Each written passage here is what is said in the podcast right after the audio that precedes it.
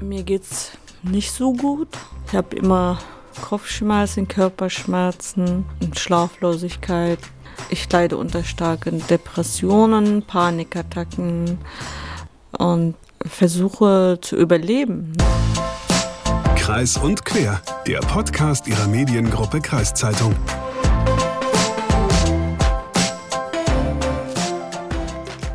Ja, moin und herzlich willkommen zu Kreis und Quer, dem True Crime Spezial nochmal. Hier die zweite Folge von drei. Ich bin Luca Spar. Und ich bin Hagen Wolf. Und äh, man hört's, Luca ist wieder aus dem Urlaub zurück.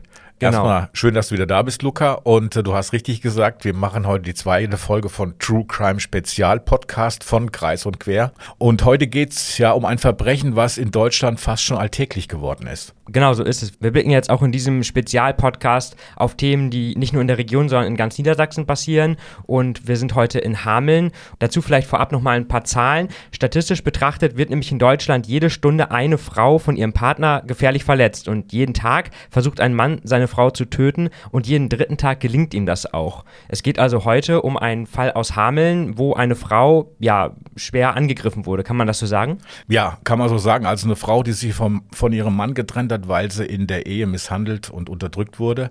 Sie hat den Schritt getan, hat sich getrennt und das, die ganze Sache ist dann eskaliert. Und der Fall ging bundesweit in die Schlagzeilen ein als der versuchte Autoschleifmord von Hameln. Genau, und weil wir beide jetzt viel darüber sprechen können, aber nicht die Experten in diesem Fall sind, haben wir uns, wie auch schon in der ersten Folge, wieder einen Experten dazugeholt, und zwar Roman von Alvensleben. Ja, Roman von Alvensleben ist Fachanwalt für Strafrecht und in diesem Fall war er der Nebenkläger der Anklage. Also er hat die Frau vertreten, der das alles angetan wurde und wie durch ein Wunder hat die Frau überlebt und von daher konnten wir auch in dieser Folge nochmal mit ihr reden. Genau, du hast es gerade schon gesagt, wir können jetzt in dieser Folge nicht nur mit Roman von Alvensleben über den Fall sprechen, sondern auch mit der Frau selbst. Wie ist das denn passiert, dass du mit ihr sprechen konntest? Naja, ich hatte ja zuerst Kontakt mit äh, Roman von Albensleben aufgenommen und er hat gefragt, ob ich Interesse hätte, auch mit der geschädigten KDK ähm, zu reden. Ich habe gesagt, okay, wenn, wenn sie möchte, gerne. Einfach mal um zu wissen, wie geht es ihr knapp sechs Jahre nach der Tat, was ist damals vor Gericht passiert und wie sieht ihre Zukunft und ihre Wünsche für die Zukunft aussehen. Und sie hat dankenswerterweise zugesagt und wir haben uns getroffen und gemeinsam dann über diesen Fall geredet. Was genau ist damals passiert? Kader war zu Hause, wartete auf die Rückgabe des gemeinsamen Kindes, ihres Sohnes, der dann von dem Vater gebracht wurde. Die Eltern lebten inzwischen getrennt. Da gab es auch Streitigkeiten Kader hatte vorher auch schon die Polizei eingeschaltet, weil es da durchaus Übergriffigkeiten gegeben hat vom Kindesvater. Naja, er brachte das Kind, ähm, das saß im Auto noch hinten und Kader wollte es von der Straße, also vor der Tür ihrer Wohnung abholen. Und dann hat er mit einem Beil, das er dabei hatte, und einem Messer Kader malträtiert. Erst mit der Axt auf ihren Kopf geschlagen, dann gab es Messerstiche in dem Brustbereich, direkt ins Herz auch, und dann hat er sie später mittels eines bereits schon mitgebrachten, das stellte sich dann hinterher auch raus, dass das alles vorbereitet war, mitgebrachten Seiles, was er zu einem Galgen geknüpft hatte, äh, an die Anhängerkupplung angebunden und äh, hinter sich her auf über das Kopfsteinpflaster dieser Straße und der weiteren Straßen gezogen und durch ein Wunder ist Kader dann abgefallen von dem Auto in einer Kurve und an einem Zaun zum Liegen gekommen. Da waren dann Menschen in der Nähe eines Imbissladens und haben sie gesehen und die haben sofort natürlich Notarzt und Feuerwehr und Polizei verständigt. Und an dem Tag war die Besonderheit, dass die Mediziner, die Notarztbesatzung feierte in der Feuerwache, die nicht unweit entfernt war. Die waren gar nicht im Krankenhaus, sondern die haben da gegrillt, weil es war ein Novemberabend, relativ lau noch vom Wetter her und die konnten dann sofort da sein und die haben auch wirklich mutig reagiert, auch aus medizinischer Sicht sehr mutig reagiert und haben eine Operation in diesem Notarztwagen direkt durchgeführt, die Kader dann wirklich das Leben gerettet hat. Das war ja wirklich zufallsabhängig, deswegen wurde der auch der Schleifmord von Hameln bezeichnet, weil dass sie überlebt hat und jetzt hier mit uns sitzen kann, das ist wirklich ein Wunder und wie sie damit umgeht, das ist aller Ehren wert. Also eine ganz starke Frau. Kader, du bist hier dabei und ähm, die erste Frage ist natürlich, es ist knapp sechs Jahre her, wie geht's dir denn inzwischen? Ja, mir geht's nicht so gut. Ich habe immer Ko äh, Kopfschmerzen, Körperschmerzen, also mein Nacken, Rücken, Schlaflosigkeit. Ähm, ja, und äh, ich leide unter starken Depressionen, Panikattacken und versuche zu überleben. Ne? Ich suche eine Heilung und äh, es heilt ja nicht. Ne? Es, diese Schäden werden immer bleiben und ich leide unter Vergesslichkeit und so und äh, kann mich nicht richtig ausdrücken, ich finde nicht die richtigen Worte oder ich kann nicht einen Satz richtig bilden und ich habe diese Probleme jeden Tag. Ich habe das damals ja äh, mitbekommen und ähm, was da alles passiert ist und also eines der ersten Gedanken, die ich gedacht habe, was für eine mutige Frau. Du wurdest in deiner Ehe misshandelt, unterdrückt, hast dich getrennt, hast auf deinen Rechten beharrt, was Unterhaltszahlung für den Sohn anbetrifft, wurdest dafür mit dem Tode bedroht, hast es trotzdem durchgezogen. Wo hast du die Kraft hergenommen damals? Ja, ich habe den Mut, also er hat mir ja das Leben zerstört und äh, ich äh, habe mir so fest im Kopf gesetzt, okay, ähm, weil er mir so alles versprochen hat und er hat ja seine Versprechungen nicht eingehalten, nachdem ich mit ihm geheiratet habe. Und der war so ein egoistischer Mensch. Er hat mich so wie eine Sklavin behandelt. Und nachdem ich dann mich von ihm getrennt habe, habe ich mir so im Kopf festgesetzt, habe gesagt, egal wie oft er mich bedroht hat, habe ich gesagt, ich höre nicht einfach hin. Habe ich gesagt, ich äh, werde nicht einer von diesen Opfern sein. Aber hast du nicht damit gerechnet, dass es so, dass, na gut, dass es so eskaliert wahrscheinlich nicht, aber hast du nicht damit gerechnet, dass das eskalieren könnte? Ja, ich dachte vielleicht mh, mm, Schläge oder so könnte sein, aber dass er so barbarisch mich so dermaßen angreift und das nicht nur mit Schlägen und Messer, sondern auch äh, mit Axt und hinterm Auto dass er diese Ideen diese sadistische Ideen hat, hätte ich mir nie gedacht. Also der Typ ist wirklich äh, unberechenbar. Ne? Roman hat ja gerade gesagt, dass du auch vorher schon bei der Polizei Hilfe geholt hast, hast ihn angezeigt, hast gesagt, dass du äh, mit dem Tode bedroht wurdest. Wie hat denn die Polizei reagiert, bevor das passiert ist? Ähm, ich kann mich an diesen eine Woche nicht erinnern, leider Gottes. Deshalb kann ich auch nicht viel dazu sagen, aber ich kann nur das sagen, was meine Anwältin mir gesagt hat. Also sie hat mich ja angerufen am Freitag, zwei Tage vor der Tat und meinte, er hat hier angerufen am Mittwoch oder so und mit der Sekretärin gesprochen und die Sekretärin hat das alles ja meiner Anwältin erzählt und sie hat dann das alles dann mir erzählt und meinte, bitte, bitte, bitte, geh zur Polizei, mir zuliebe. Und ich habe ihr gesagt, okay, ich gehe dahin, aber nur dir zuliebe, weil ich weiß, die Polizei wird nichts machen, weil der Gesetzgeber sagt, okay, äh, jeder kann jedem bedrohen und einfach mal so eine Warnung geben und das war's. Also man wird ja nicht beschützt. Wenn ich jetzt nicht die Tochter einer Politikerin wäre oder selber eine Politikerin wäre, dann wäre ich ähm, hätte ich dann die Polizistin vor meiner Tür. Aber weil ich einfacher Bürger bin, bin ich nichts wert. Das ist leider Gottes so. Da soll keiner mir sagen, nee, das stimmt nicht. Doch, was ich sage, es stimmt, weil wir lesen in den Zeitungen, ach, der und der Berühmte wurde bedroht und jetzt stehen vor seiner äh, Haustür so und so viele äh, Polizisten. Aber ich als normale Bürgerin werde ich äh, nicht beschützt. Roman, ist das so, dass der Staat zu wenig macht für die, für die Bürger, wenn sie so bedroht werden? Naja, das ist allgemein das Problem in unserem Rechtssystem. Es muss erst was passieren, wenn das gehandelt wird.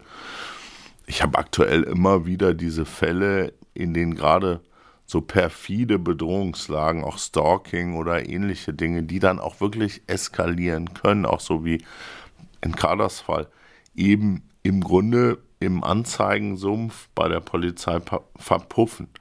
Also da muss ich Kader schon ein bisschen recht geben, dass ich sage, naja, da wird der Einzelne anders behandelt als der Prominente, der ein bisschen anderen Status hat. Dann wird ja auch immer begründet, wir haben keine Ressourcen, die Polizei ist unterbesetzt, das können wir ja nicht überall und ständig machen. Es gibt die sogenannte Gefährderansprache vielleicht noch, das wurde ja hier auch durchgeführt bei dem Täter. Auf der anderen Seite muss man dann immer wieder feststellen, das kritisiere ich auch, dass zum Beispiel so eine Hochzeit, wie wir die neulich auf Sylt erlebt haben, ja, das ist dann Polizeipräsenz ohne Ende.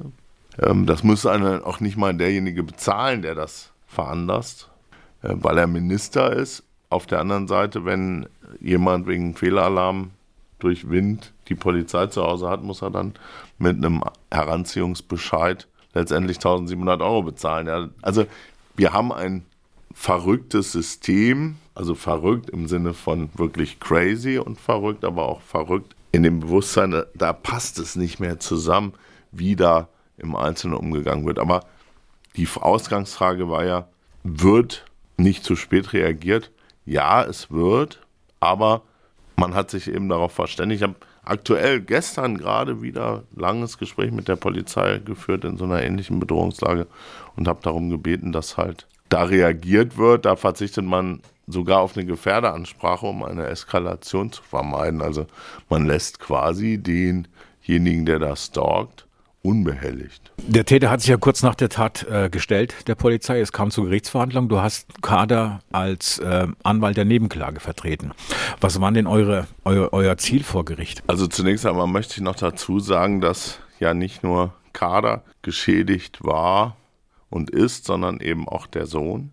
Das damals dreijährige Kind saß im Auto und hat das alles mitbekommen und auch der Sohn wurde vor Gericht dann vertreten im Rahmen der Nebenklage. Naja, was war unser Ziel? Maximale Sühne und natürlich auch eine Entschädigung, die für Kader und auch das Kind die Möglichkeit gibt, vielleicht ein zumindest beruhigteres Leben zu führen, was die finanzielle Situation betraf. Wir hatten ja Informationen auch über die Vermögenssituation und haben das dann in einen sogenannten Adhäsionsantrag formuliert und haben eben da Schmerzensgeld gefordert, Schadensersatz. Und da ging so ein bisschen Raunen durch die Menge. Der Saal war ja voll besetzt mit Medienvertretern. Wir wollten 250.000 Euro haben, das hielt mir für angemessen. Wir sind kein Schmerzensgeldland. Das Gericht hat gleich irgendwie das auf 80.000 irgendwie taxiert, mehr oder weniger informell natürlich. Kader wollte das Auto auch haben. Das fand ich so, das war so eine Situation, das Mordwerkzeug im Grunde, weil diese, sie hat es ja selber schon beschrieben, diese bestialische Art und Weise, diese, dieses zur Schaustellen von Macht oder was auch immer das bedeuten sollte. Und dann jemanden so zu erniedrigen, ja, das irgendwie machte ja auch diese, diese Brutalität auch aus und diese Unberechenbarkeit. Und dann sagt Kader, ich will aber das Auto haben. Das fand ich, ähm, das fand ich richtig mutig von dir. Ich gucke sie jetzt gerade an und spreche sie auch an. Und das war für sie auch Bedingung, überhaupt sich in irgendeiner Form zu einigen. Warum war das Auto für dich so wichtig? Ja, ich wollte nicht, dass äh, die Familie das Auto behält und dann äh, durch die Gegend fährt und äh, seine Familie. Und ähm, außerdem ja, ich habe ja das Auto steigern lassen äh, und verkauft. Und die Menschen meinten, ja, das ist makaber, als wäre es, also das, was die Menschen so da, also diese Versteigerung so beschrieben haben und dass sie das so makaber fanden, fand ich wirklich nicht in Ordnung, so die, das Schuld den Auto zu geben, es ist völliges äh, Quatsch. Also so nach dem Motto, das Auto hat es mir angetan. Ja, äh, das, die Straße hat mich äh, schleifen lassen, das Messer war schuld und, ne, und das Seil war schuld. Das ist Quatsch. Das sind Gegenstände, die sich nicht bewegen können. Das sind Objekte, äh, die keine Geist haben, keine Seele besitzen. Die können sich nicht bewegen ohne das menschliche Hand. Das ist Quatsch. Ich frage noch mal ganz kurz, Roman, du hast gesagt maximale Sühne. Was, was, was, versteht, was versteht man unter maximale Sühne? Also, meinst du das maximale Schmerzensgeld oder noch mehr dazu? Gehört da noch mehr dazu? Nein, im Grunde Schmerzensgeld war natürlich ein Ziel, einfach weil wir wussten, da war, der war schuldenfrei und der hatte ein Hausgrundstück. Und wir wollten, dass er quasi nichts mehr hat, ja, dass alles, wenn überhaupt, dem Kind zukommt. Und er sollte am Ende wirklich nichts mehr haben und natürlich so lange wie möglich ins Gefängnis. Das war die maximale Sühne. Und wenn man weiß, mit welchem Zufall das Überleben von Kader zusammenhing, das war ja ein seidener Faden, ärztliche Kunst und so weiter, die Nähe. Und deswegen haben wir uns schon auch vorgestellt, dass eine lebenslängliche Freiheitsstrafe dabei rauskommt. Ähm, der Täter hat ja vor, vor Gericht durch seine Anwältin Schreiben verlesen lassen, wo er sich entschuldigt, wo er sagt, es tut mir alles leid und äh, würde alles wieder gut machen und so weiter. Ähm, was hast du von dem Schreiben da gehalten, was er da, was da vorgelesen wurde durch seine Verteidiger? Ja, nichts, ne? Das war ja nicht seine Gefühle, sondern das waren das, was seine Anwälte geschrieben haben. Das weiß ich ja. Also das darüber brauchen wir überhaupt nicht zu sprechen. Das ist Quatsch. Das waren seine Anwälte, indem sie ihn äh, gut dargestellt haben, um äh, wenig Strafe für ihn zu bekommen. Das war alles äh, geplant, so ne, gestellt und so. Und äh, ähm, ist Quatsch. Also ich halte nichts davon. Roman, du hast jetzt gerade noch gesagt, vor Gericht, ähm, was, ihr, was ihr gefordert habt, 250.000 Euro Schmerzensgeld. Gericht hat 80.000 äh, gesagt und du hast lebens, ihr habt gesagt lebenslänglich. Ähm, wie, ist das, wie ist das Urteil denn ausgegangen? Also wir haben, das Gericht hat 80.000 gesagt, wir haben uns dann auf ungefähr 140.000 Euro mit dem Auto verständigt. Mit der Gegenseite und da hat das Gericht dann gesagt, das wäre so eine Art Täter-Opfer-Ausgleich, der in die Waagschale geworfen wird zur Strafmilderung und hat dann 14 Jahre verhängt. Also ein Jahr unter lebenslänglich, wenn man so will, weil lebenslänglich sind ja in unserem Rechtssystem 15 Jahre, es sei denn, es wird die Schwere der Schuld festgestellt. Wenn man im Nachhinein das betrachtet, war dieser Täter-Opfer-Ausgleich wirklich nicht das Papier wert, auf dem es stand. Kader musste selber aufgrund dieses Titels, den wir dann natürlich schnell hatten, also wir hatten sofort etwas zum Vollstrecken Gerichtsvollzieher. Kein Urteil, kein Nichts, sondern wir konnten sofort Sicherungshypotheken auf dem Haus eintragen und konnten sofort aktiv werden. Das war mir besonders wichtig, weil sonst Revision, Rechtsmittel und dann wird das unter der Hand an die Eltern, den Bruder, die Schwester oder um sechs weitere Ecken abgegeben. Dann geht sie leer aus. Sie musste das Haus selber versteigern. Also das, was er da gesagt hat, du kannst alles haben und es tut mir so leid und, und was die Anwälte da auch erklärt haben, das war wirklich nichts wert. Das haben wir halt feststellen müssen. Ja, das war noch ein langer Weg, bis letztendlich Kader dann zu ihrem Geld gekommen ist. Da musste sie nochmal kämpfen in dieser Versteigerung, weil der Bruder von dem Täter dann quasi mitgeboten hat, um das Haus zu sichern, vielleicht für die Eltern oder wem auch immer. Und da der dem ein bisschen ähnlich sah, war ich da wieder in so einer, also was für eine taffe Frau, kann ich nur sagen. Ich selber war da echt den Tränen nah, wie sie dann wirklich nochmal gekämpft hat und man hat irgendwie gesehen, sie kämpft nochmal um ihr Leben und sie hat auch da wieder gewonnen. Aber schlussendlich war es so, dass 14 Jahre, ja, technisch vom Gesetz her kann man und muss man das so machen. Muss ja auch immer eine Vorbildfunktion sein, wenn einer sagt, ich einige mich und wir konnten ja dann am Ende das besorgen. Aber von dem kam gar nichts, nichts. Niente, nada. Also das war wirklich so, wo ich denke, ey, wie kann man so dreist dann irgendwie ins Gesicht lügen? Und wenn die Staatsanwaltschaft das wüsste, und das weiß sie auch, weil wir das kommuniziert haben, dann sollten die nicht mit einer vorzeitigen Haftentlassung reagieren, sondern die 14 Jahre auch voll verbüßen lassen. Wie hast du das Urteil aufgenommen? Ja, das Urteil war für mich ähm, ein Witz. Für mich, nachdem mir mir das alles angetan hat, war für mich alles nichts mehr wert. Also ob er ein Jahr sitzt oder ob er 30 Jahre sitzt. Weil nachdem er das getan hat und es nicht bereut, dann macht das für mich auch äh, keinen Sinn, wenn er in, äh, in einem Raum verschlossen 15 äh, Jahre ist oder 14 Jahre und danach rauskommt und immer noch diese äh, böse Gedanken hat, heißt für mich, es hat nichts gebracht. Er muss schon selber denken, er muss schon selber sagen, das, was ich gemacht habe, war grausam. Ich habe nicht nur meine Ex-Frau geschadet, sondern auch meinen Sohn. Das heißt, du bist, du bist bis heute davon überzeugt, Roman ja auch, dass er keine Reue zeigt, der Täter. Nee, er zeigt keine Reue. Und ich hoffe, dass er sich ändert. Ich, ich wünsche mir das vom ganzen Herzen, weil, ähm, ne, dass er sagt, ich, oh lieber Gott, ich bereue es, ne, und verzeih mir, vergib mir. Und dass er als ein guter Mensch da rauskommt, weil äh, letztendlich er ist äh, der Vater meines Kindes. Ich kann das ja nicht ändern. Und wenn er als guter Mensch da rauskommt äh, und sich ändert und vielleicht in der Zukunft und dann Kontakt mit meinem Kind aufnimmt, und ich werde ja niemals meinem Kind erzählen, dass er so einen bösen äh, Vater hat oder hatte. Und der soll ihm als ein guter Mensch äh, wissen. Und wenn er mal äh, ihn kennenlernt, dass ich sagen kann, er war mal im Ausland, hat gearbeitet oder so, ne?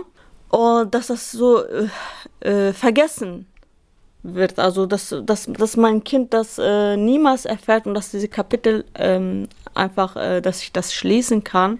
Und dass auch äh, für mein Kind und für ihn und für mich ähm, einfach äh, Frieden herrscht, ne? Weil äh, ich kann nicht in der Vergangenheit leben und jeder Mensch macht Fehler. Das, was er gemacht hat, war grausam, aber Gott, der liebe Gott hat mich beschützt. Die Menschen haben äh, mir geholfen, die Ärzte und so. Und äh, ich lebe, lebe für mein Kind. Die Schmerzen gehen nicht weg. Die werden immer bleiben so wie es aussieht, weil es seit sechs Jahren habe ich diese ganzen Schmerzen und das Wichtigste ist, dass wir einen Menschen für die Gesellschaft gewinnen. Das ist das Wichtige. Und für mein Kind natürlich. Ähm, Roman, einige Monate später nach dieser Gerichtsverhandlung äh, hat der Täter ja gesagt, er will ein Wiederaufnahmeverfahren erreichen. Und er hat gesagt, dass der Brief, den die Anwälte vorgelesen haben vor Gericht, dass er nicht, dass es nicht von ihm kommt, dass nicht seine Ideen sind, sondern dass die Anwälte das gesagt haben ihm vorgeschrieben haben. Was ist davon zu halten? Naja, nichts. Ich bin da relativ sprachlos, als ich diese Information erhielt, zurückgeblieben. Ich habe da nicht viel von gehalten. Das ist, was will er denn damit sagen? Ich habe es nicht getan. Das ist ja auch Quatsch. Ich will mich nicht entschuldigen. Das ist ja auch Quatsch. Ich will ähm, das nicht wieder gut machen. Ja, wenn er das damit sagen will, das haben wir gemerkt. Das ist klar. Also Kader hat das zu spüren bekommen, denn keins von den Versprechungen wurde ja umgesetzt, ohne dass wir Zwang ausüben mussten, also justiziellen Zwang, Zwangsvollstreckung, Zwangsversteigerung, Zwangsmaßnahmen und so weiter, was auch die Tatsache betraf, Pfändungsmaßnahmen, was den Unterhalt betraf und so weiter. Also Wiederaufnahme, das ist ja kein Grund, aber schlussendlich, ja, es zeigt wohl, wie dieser Mensch tickt. Als ich das gelesen habe, mit diesem Wiederaufnahmeverfahren und der Aussage, dass die Anwälte den Brief für ihn geschrieben haben, habe ich gedacht, also seine Anwälte den Brief für ihn geschrieben haben und die Anwälte haben ja den Brief vor Gericht als seine Ideen verkauft, als seine Entschuldigung. Haben seine Anwälte nicht vor Gericht gelogen? Naja, wir Verteidiger oder als Verteidiger versucht man natürlich immer das Beste aus so einer Situation herauszuholen, auch für den Mandanten im Verständnis dieser Tat. Bin da gar nicht mal böse eigentlich, weil war ja eine gute Absicht zu sagen, ich gestehe das alles, wir müssen die Aussagen nicht wirklich ähm, nochmal so vertieft einholen. Das Verfahren konnte verkürzt werden, sind vielleicht ein paar Verhandlungstage weniger dann geworden und so weiter wenn es zur Verteidigungsstrategie gehört, und er hat ja gesagt, das ist meine Erklärung, ja, im Gerichtssaal, nachdem diese Verteidigererklärung vom Verteidiger verlesen worden war, dann hat er das auch gebilligt. Insofern haben die Verteidiger nicht gelogen. Ähm, sie haben eine Strategie entwickelt, die halt mit den inneren Tatsachen entweder zu, in dem Moment nicht übereingestimmt haben von dem Täter oder aber im Nachhinein dann von ihm konterkariert worden. Also er steht jetzt nicht mehr dazu. Das wird man nicht rausfinden können. Die Tat ist 2016 passiert. 14 äh, Jahre hat der Täter bekommen. 2030 ähm, kommt er raus, wenn er nicht schon früher entlassen wird. Hast du Angst davor, wenn er rauskommt? Angst? Nein. Ich habe keine Angst, aber ich habe Angst, dass er sich nicht verändert hat und äh, dass er vielleicht versucht, sich mein Kind zu nähern und dass er da ja, dass mein Kind äh, diese, diese Trauma immer wieder tiefer äh, einfällt und, und dann, davor habe ich Angst. Und äh, ich hoffe, dass er sich ändert. Das äh, wünsche ich vom ganzen Herzen wirklich, dass er Frieden findet, dass er, ähm, das ist auch gut für mein Kind, das ist auch gut für die Gesellschaft, ne? Nicht nur für mich und nicht nur für mein Kind, nicht nur für ihn.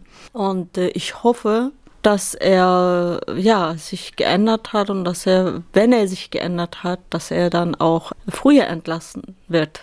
Das wünsche ich äh, für ihn. Weil ich möchte nicht in der Vergangenheit leben, ich möchte auch nicht ähm, Hass haben und ich will einfach Frieden. Roman, wir haben hier eine Frau, die tapfer ist, tapfer gekämpft hat, unmenschliche Sachen hat er dulden müssen. Und sie hofft trotzdem darauf, dass alles gut wird. Ähm, ich sag mal aus deiner Sicht, glaubst du, der wird sich ändern? Ich glaube es nicht, wenn er das Wiederaufnahmeverfahren wünschte, wenn er diese Schwierigkeiten bereitet hat im Zusammenhang mit dem Einlösen seines Versprechens, so will ich es mal sagen. Aber ich hoffe das für Kader und ich finde das auch großartig, muss das an der Stelle mal sagen, ne, wie sie das so formuliert, ne, wenn man, das ist ja die Botschaft eigentlich, man soll vergeben können, egal was einem jemand wie angetan hat. Und das hat schon Größe. Ne? Ich wünsche das für Kader, dass es genau so passiert, wie sie sich das wünscht, weil das ist im Grunde das Wichtigste für sie selber. Und ich habe sie vertreten, ihre Interessen sind mir auch heute immer noch ganz, ganz wichtig. Und ob er tatsächlich selber Reue zeigt und selber bekennt, dass er schuldig gewesen ist an diesem Tun und nicht immer versucht, das auf sie zu schieben oder wen auch immer. Das glaube ich nicht. Ja, soweit Roman von Albensleben und Kader K zu diesem Fall. Und ähm, ja, ich muss sagen, ich finde es echt äh, extrem. Also es muss echt eine furchtbare Situation sein, in der Kader, Kader damals steckte, natürlich vor allem, aber auch jetzt. Ja, und ich muss sagen, ich habe damals im November 2016, als das war, auch gar nicht so viel davon mitbekommen. Du hast ja wahrscheinlich in Hameln noch ein bisschen mehr das alles so erlebt und in der Presse auch gelesen, richtig? Ja, ich habe da relativ viel mitbekommen von und äh, ich hatte es ja auch erwähnt, äh, mein erster Gedanke war, was für eine mutige Frau und äh, sie ist wirklich eine mhm. außergewöhnliche Frau. Und es gibt äh, für Frauen, die Gewalt erfahren, gibt es ein Hilfetelefon und wir geben mal die Nummer durch. Das Hilfetelefon bei häuslicher Gewalt oder auch bei bei Gewalt gegen Frauen allgemein. Die Nummer ist 08000 116 016. Ja, und die Nummer und die Hinweise auf AnsprechpartnerInnen packen wir euch auch nochmal in die Show Notes, da könnt ihr das nochmal nachlesen. Genau, und das war's heute mit dem zweiten Teil von True Crime bei Kreis und Quer. Und nächste Woche gibt's dann den dritten und letzten Teil. Genau, worum geht's darin? Kannst du schon was sagen? Es geht um einen Fall von Kannibalismus. Und es geht darum, ähm, wie, das finde ich eigentlich interessant, wie das Gericht diesen Fall bewertet hat und okay. verurteilt Interessant, hat. Kannibalismus fällt mir jetzt nicht so viel ein, wie man das bewerten kann, außer negativ. Aber ähm, ja, klingt sehr spannend. Und Roman von Alvensleben ist, glaube ich, auch wieder am Start. Das heißt, er wird uns das auch ein bisschen einordnen, weil er auch damals in dem Fall auch äh, involviert war in den, in den Prozess. Genau, er war damals auch wieder äh, Anwalt der Nebenklage. Okay, perfekt. Ja, dann sind wir gespannt auf nächste Woche. Wir hoffen, ihr fandet diese Folge wieder interessant. Wir freuen uns natürlich auch bei dieser Folge wieder über Feedback an podcast.kreiszeitung.de und hoffen, dass wir uns zum nächsten aktiven Archiv oder am Montag vielleicht auch schon zu Wolf und Bergmann wiederhören. Alles klar, macht's gut. Bis dann, ciao.